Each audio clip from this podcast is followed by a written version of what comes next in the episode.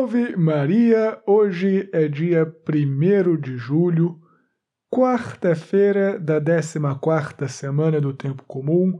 Eu sou o Padre Jean Paulo Ruse, pároco da Paróquia Todos os Santos, e seja mais uma vez muito bem-vindo às minhas redes sociais.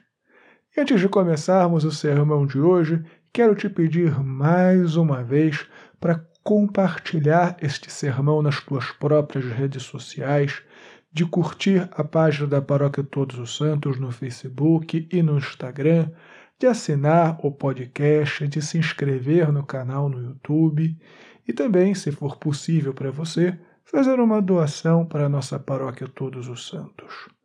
Deixa eu só dar mais um recadinho antes do sermão.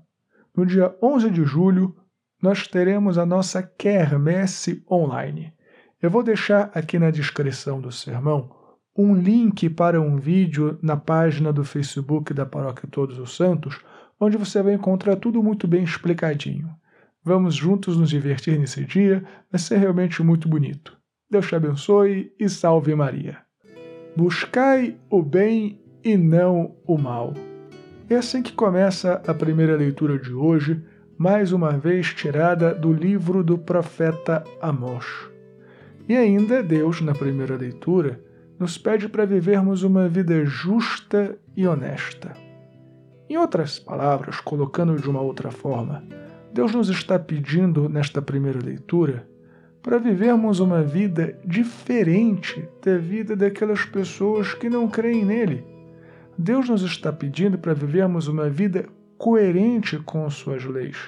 Porque aqueles que dizem crer em Deus, mas vivem uma vida totalmente adversa àquilo que Deus nos propõe, ele sente inclusive repulsa às orações destas pessoas.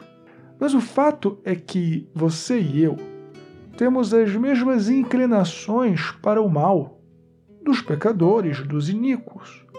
Por isso devemos fazer um esforço, evidentemente auxiliados pela graça, para lutarmos contra o mal, para odiarmos o mal, para buscarmos fazer sempre o bem, para evitarmos de todas as formas possíveis a maneira de atuar daqueles que são inimigos de Deus.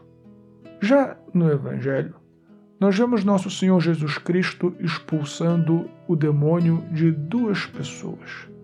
E fica muito claro qual é a maneira de atuar do diabo.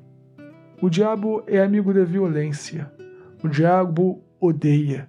O diabo é incapaz de sentir compaixão ou empatia. Quer apenas destruir aqueles que amam a Deus.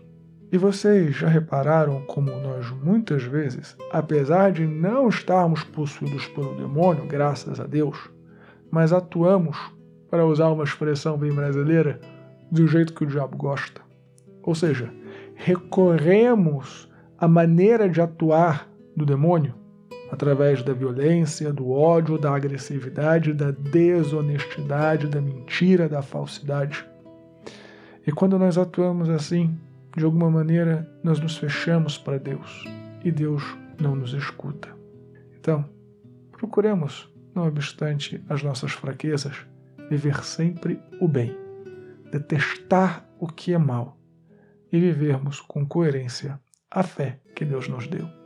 Tenha um excelente dia, Deus te abençoe e salve Maria.